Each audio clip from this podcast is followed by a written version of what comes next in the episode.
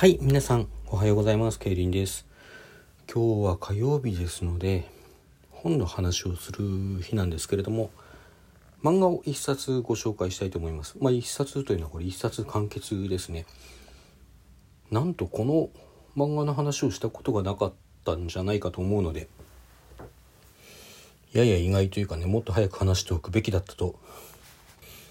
思っているところなんですが、まあ、もったいぶらずにいきましょうかね。佐藤双葉さん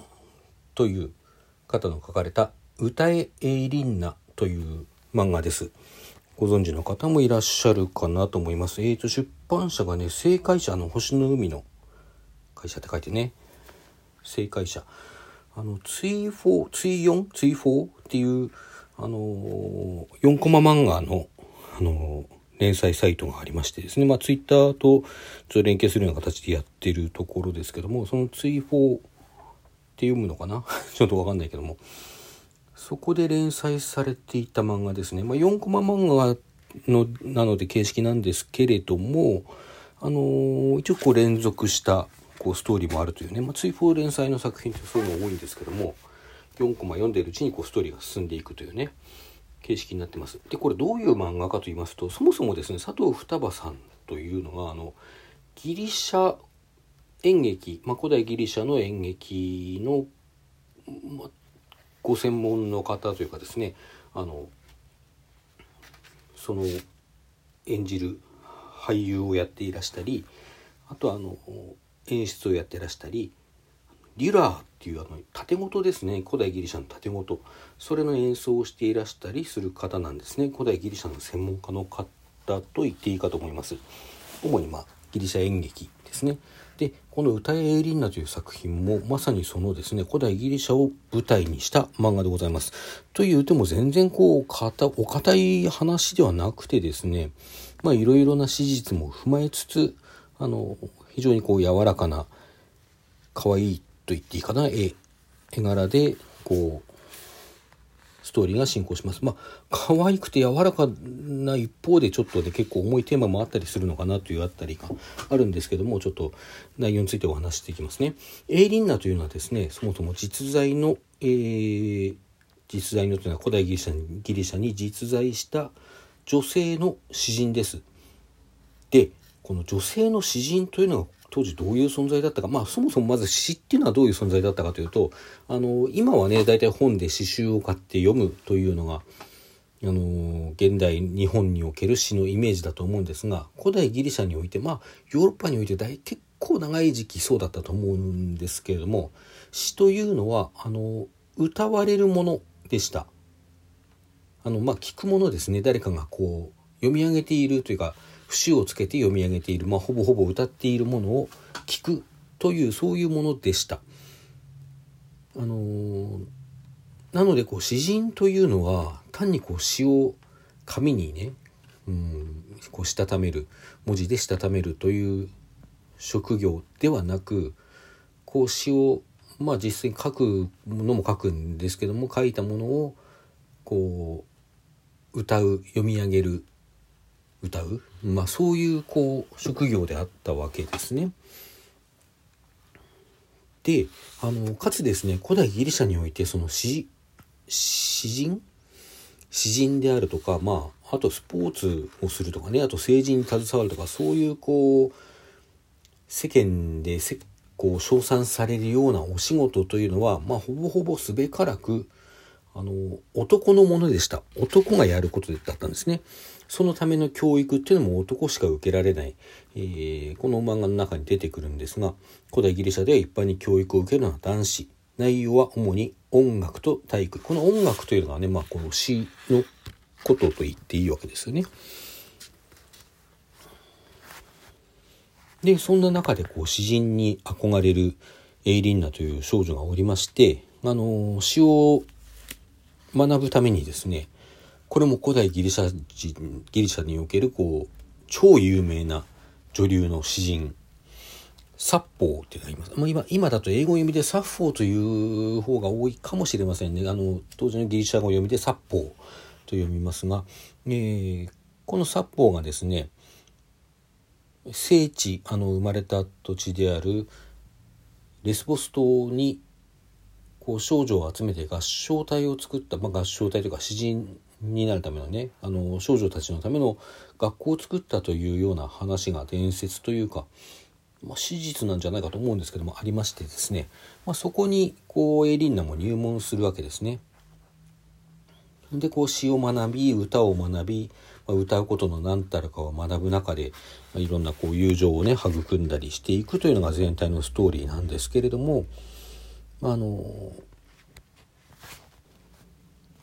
まあ、クライマックスとしてはですねこの学校の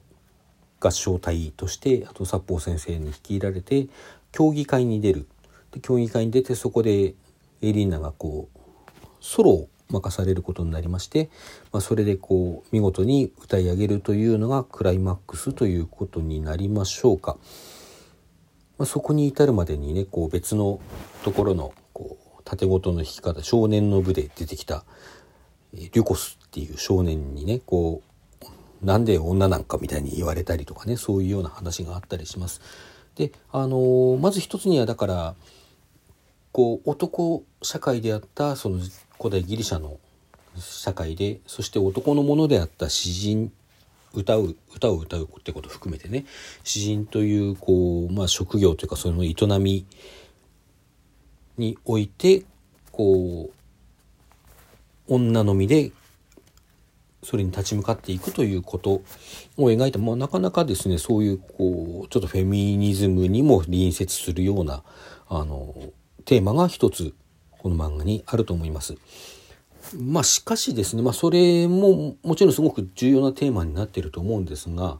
やっぱりそのクライマックスにある競技会のシーンっていうのがすごくこう何というか感動的に描かれていましてあのまあ私がね自分が合唱やってるからということもあるんですけどもその歌うっていうことの、まあ、意味というかの歌ってどこから来るんだろうとかねそういうような話だとかでこう緊張の高まっていく中エイリンナがソロを歌うシーンっていうのがもうちょっとうるうるくるぐらいに素晴らしいこういうこういうシーンを私小説で書きたいなと常々思っているようなことを見事に、まあ、漫画ですけどね描いてくださったという、まあ、だから音楽漫画としてもとてもとても合唱漫画と言ってもねいいけどもそういうものとしてもおすすめできます。それともう一つはですねこの学校であの、まあ、学校ですね友情を育む友達にバウキスっていう少女がいるんですね。そのバウキスとの交流っていうのがこう一本、うん、あの一本の線としてあの作品を貫いているものなんですけどもこのエイリンナってね最初に言ったけど実在の人物なんですよ。先生の殺法も実在だしあのその殺法が少女たちのための学校を作っていたというのも学校というかね合唱隊を作っていたというのもおそらく事実です。あのなんか伝説ってウィキペディアには書いてありましたけどねちょっとどうなのか私も専門家じゃないのでちょっとあの正確には分かりかねますけどもおそらく史実ですのようです。でじゃあこのバウキスってどうなんだって思ったんですよ。これ連載中に読んでる時になんかエイリンナって本当にいたらしいけどこのバウキスってどうだったのって思ったんですよ。でね私これは言いません。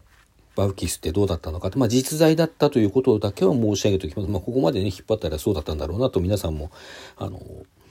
大体想像つくと思うので、ね、それは申し上げておきますけども、じゃあそのバウキスというのはどういう人物だったかのかということは、